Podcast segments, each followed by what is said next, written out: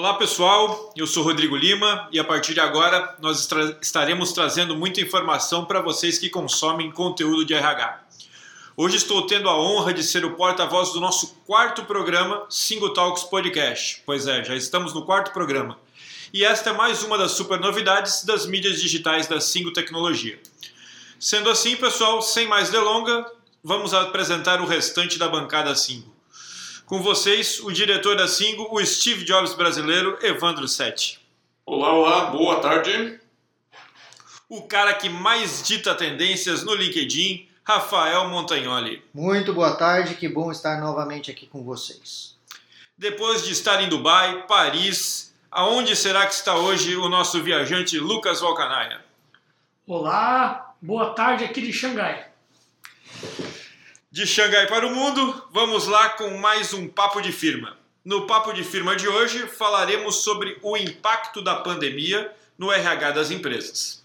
Bom, o estilo de trabalho home office foi um dos que mais cresceu nesse momento, fortalecendo o que nós já sabíamos há muito e muito tempo. A tecnologia ela é indispensável. Pessoal, é, as soluções de RH que vocês acham que foram fortalecidas e potencializadas nesse período foram quais? Como vocês veem tudo isso? Bom, deixa eu dar meus palpites aqui primeiro, já começando a falar. É, bom, um ponto muito importante que já vinha se tornando muito relevante antes mesmo da pandemia, que a pandemia se tornou cada vez mais necessário, é saber identificar a presença do profissional onde ele está disponível em que momento ele começou a se focar nas atividades da empresa. Isso a gente chama de marcar ponto, né? Então, mesmo antigamente, antes da questão voltada à pandemia, nós tínhamos muitos profissionais que já estavam em campo e usavam dispositivos eletrônicos para fazer a marcação e registrar a presença em ponto eletrônico. Com a pandemia, isso se tornou cada vez mais relevante, visto que as pessoas agora estão trabalhando de casa e, consequentemente, em casa não tem um dispositivo REP para marcar ponto. Então, elas aproveitam efetivamente toda aquela tecnologia que já estava disponível, como telefones celulares ou até mesmo computadores desktop, para fazer o registro do ponto, inclusive fornecendo posicionamento geográfico, possibilitando identificar em tempo real onde está o profissional. Então, isso eu acho que foi um dos pontos muito relevantes nesse sentido. É, outro ponto é a questão da assinatura eletrônica. Né?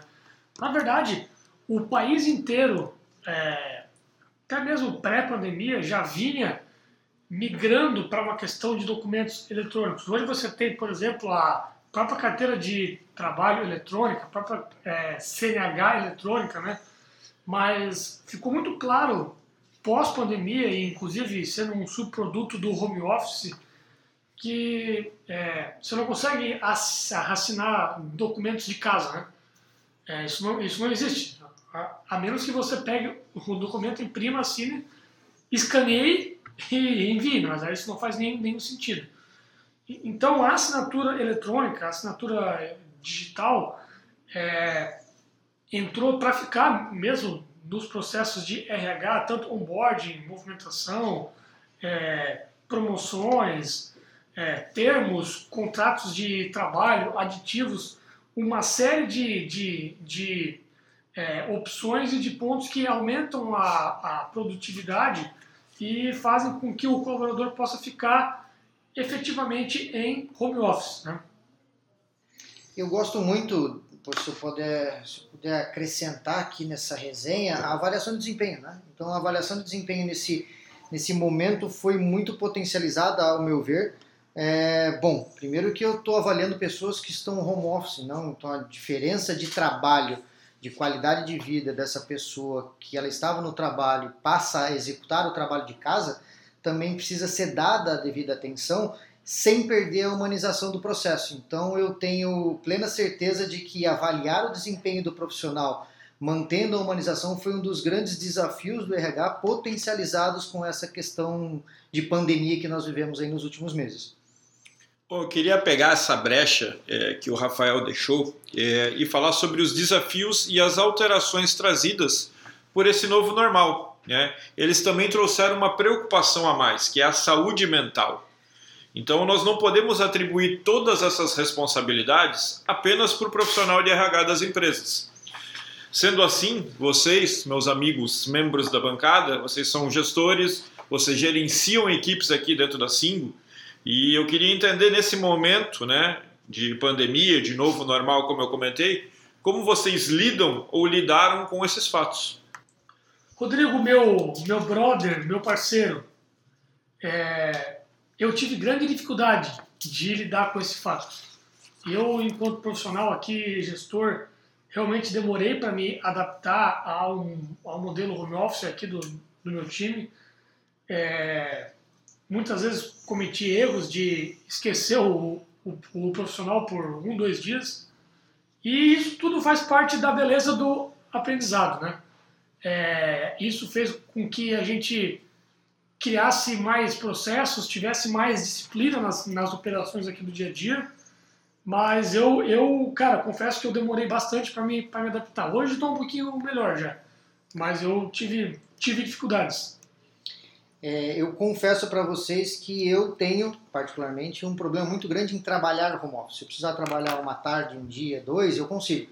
Mais do que isso, eu não consigo performar. Isso já é uma identificação que eu já tive, tenho trabalhado e que bom que, que eu tenho a, a condição de não ter a necessidade de trabalhar home office.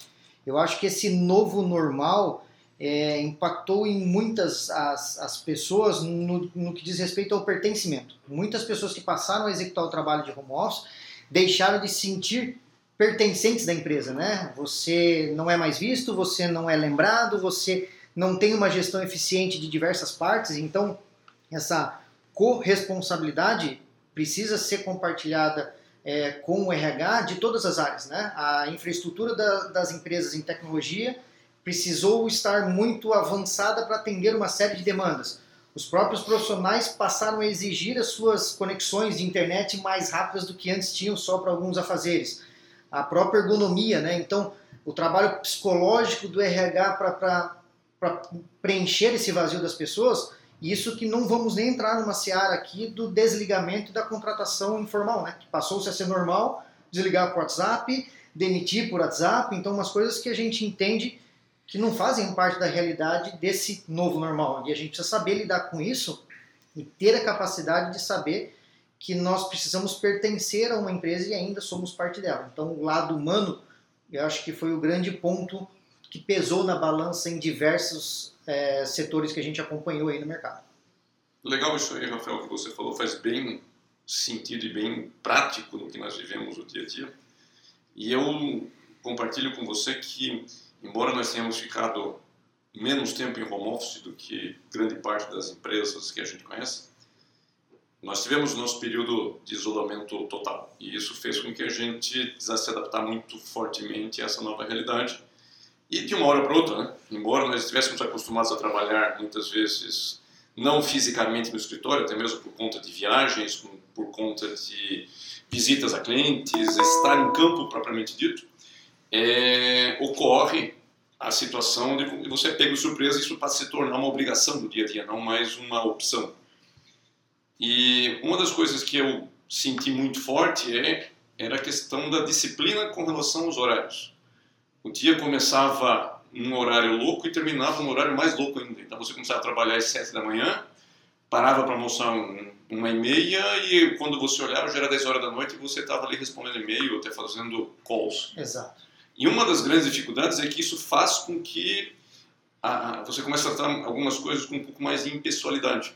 Em vez de aproximar com o ser humano, você torna isso um, um, um fato, um desafio maior embora muitas vezes você estivesse em videoconferência, não é o olho no olho, né? é o olho na tela e a tela pro olho. Então, muitas vezes você estava vendo meio rosto da pessoa ou um, um, olho que você não sabia exatamente qual a energia que ele efetivamente estava fornecendo. O que é um, muito comum e muito natural que a gente procura fazer no dia a dia. Né? Digamos assim, o olhar muitas vezes diz mais do que as palavras que nós estamos fornecendo.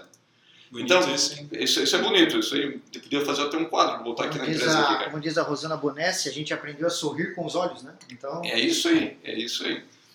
Então, o que acaba acontecendo é que nós temos, tivemos né, que lidar com esse desafio e temos que lidar com isso ainda porque não acabou. E a tendência é que não vai acabar. Nós vamos continuar tendo profissionais trabalhando em home office, trabalhando em modelo remoto, com equipes remotas trabalhando é, é, é, é até mesmo offshore, garantindo exatamente a capacidade de entrega de projetos, de atendimento. E nós precisamos olhar para esse cenário e transformar, digamos assim, esse relacionamento em algo mais humano. Menos digital e mais humano. Eu acho que é exatamente por aí. Menos digital e mais humano e sempre, obviamente, atrelado é, ao desempenho. É, a gente, agora, recentemente, nós tivemos a Expo Gestão e na Expo Gestão teve uma palestra do Cleverson da Census, que veio palestrar aqui já para nós na Singo. Teve uma palestra é, também do, do Cássio, que é o, o CEO ali do, do Porto de Itapuá, e ambos comentaram sobre o impacto é, da pandemia, o impacto do, dos trabalhos home office e no fim da palestra foi debatido também é, sobre quem não é visto não é lembrado. Né? Então, muitas pessoas também deixaram de ter algumas efetivações ou promoções porque o que elas entregavam começou a passar desapercebido. Né? Então, assim, estamos atrelados a gente, a pessoas, mas também estamos sempre atrelados a desempenho também. Eu te digo mais, tá? É, o novo normal a gente ainda não sabe o que, que é. Concordo. Nós ainda não saímos do ciclo de mudança na minha, na minha leitura. A gente está começando a afrouxar, a pandemia né? está começando a, vamos dizer assim, passar, né? E a gente ainda não sabe o qual é o novo, o novo normal. É, porque eu acho que ainda vai, vai, vai, vai mudar mais. Para que lado? Não tenho a menor ideia. E é engraçado, né? Porque as pessoas estão ficando cada vez mais sozinhas, né? Então há pessoas que gostam de trabalhar sozinhas e existe a diferença de você trabalhar no modelo colaborativo, né? O quanto isso impacta nos resultados finais.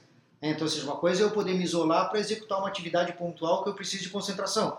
Outra coisa é eu não saber mais ou não querer mais ir para o modelo colaborativo presencial, café, pessoas, porque o barulho em excesso me incomoda. As pessoas vão ter um, concordo com 100% que falou. Eu acho que ainda a gente não sabe o que é esse novo normal.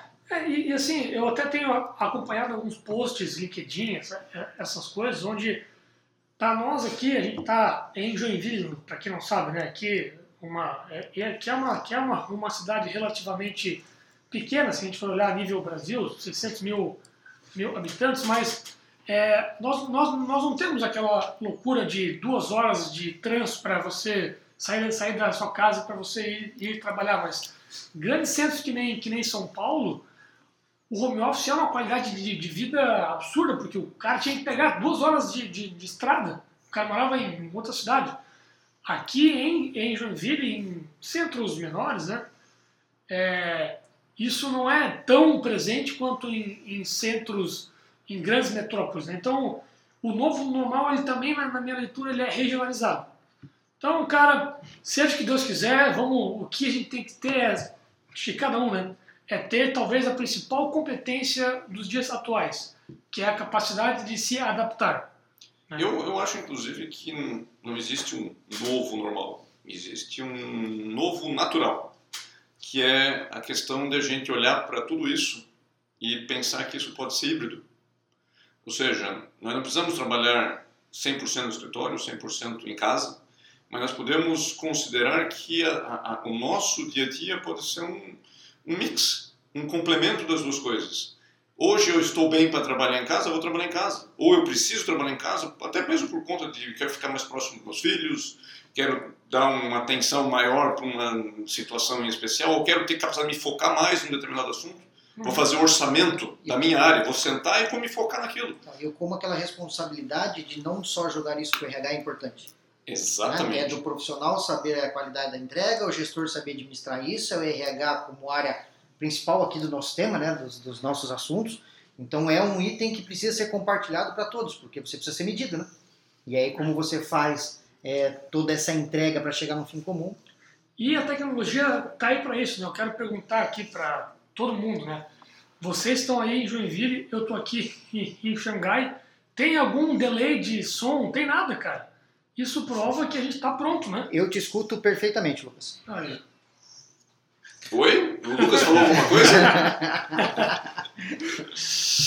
Mas é isso aí, pessoal. A fragilidade da economia, ela exigirá das empresas, obviamente, um desempenho máximo e o RH, como a gente falou, tem um papel imprescindível para contribuir para que elas, essas empresas possam manter a sua competitividade no mercado. Pessoal, então é, estamos finalizando o nosso quarto episódio. É, nos próximos episódios nós teremos novidades na bancada, fiquem ligadinhos. Espero que todos vocês tenham gostado e um grande abraço. Fiquem com Deus. Tchau. Um abraço. Tchau, Lucas. Falou.